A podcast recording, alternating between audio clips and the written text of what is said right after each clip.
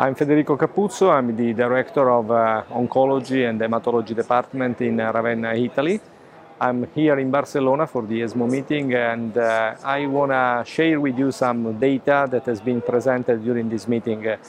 This was a very exciting meeting uh, for new data, new insight that uh, emerged in the field of lung cancer. And uh, we had important news in the field of immunotherapy and also in the field of target therapies. I think that the most important uh, news uh, are uh, in uh, mainly three abstracts, two in immunotherapy and one for target therapies. For target therapies uh, has been presented the survival data from the FLAURA trial. The FLAURA trial was a phase 3 trial comparing osimertinib versus erlotinib or gefitinib in non-small cell lung cancer patients with EGFR mutations. We already know that this trial uh, is a positive trial because uh, the PFS data were already published, uh, showing a superiority for osimertinib versus standard therapy. Uh, at this meeting were presented the overall survival data.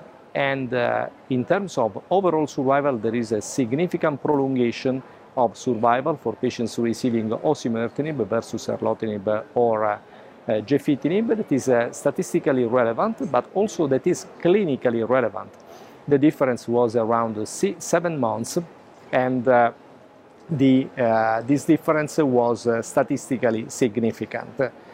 The, uh, these data clearly confirm the strong activity of this drug in EGFR mutant, and based on the data we have, we can consider today osimertinib as the standard of care in patients with EGFR mutations in first-line setting. The other two abstracts were on immunotherapy, and uh, we have important news uh, for first-line therapy.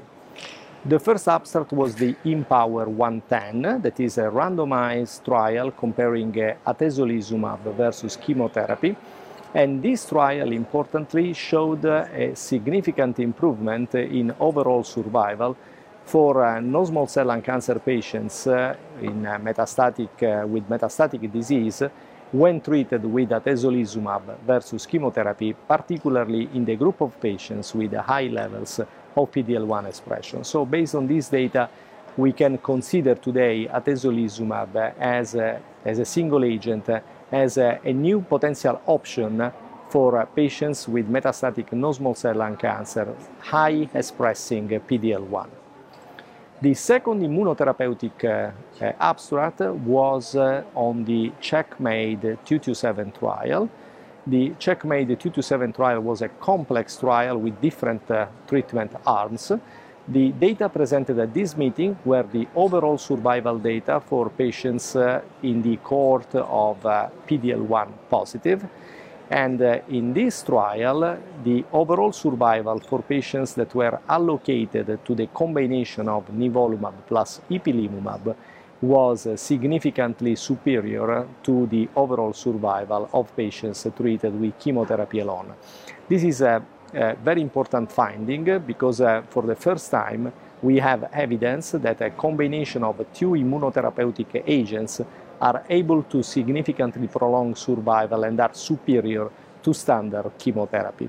In a subset analysis, in addition, the efficacy of this combination was also observed among patients PD-L1 completely negative, raising the question whether we need to consider this option even in PD-L1 negative patients.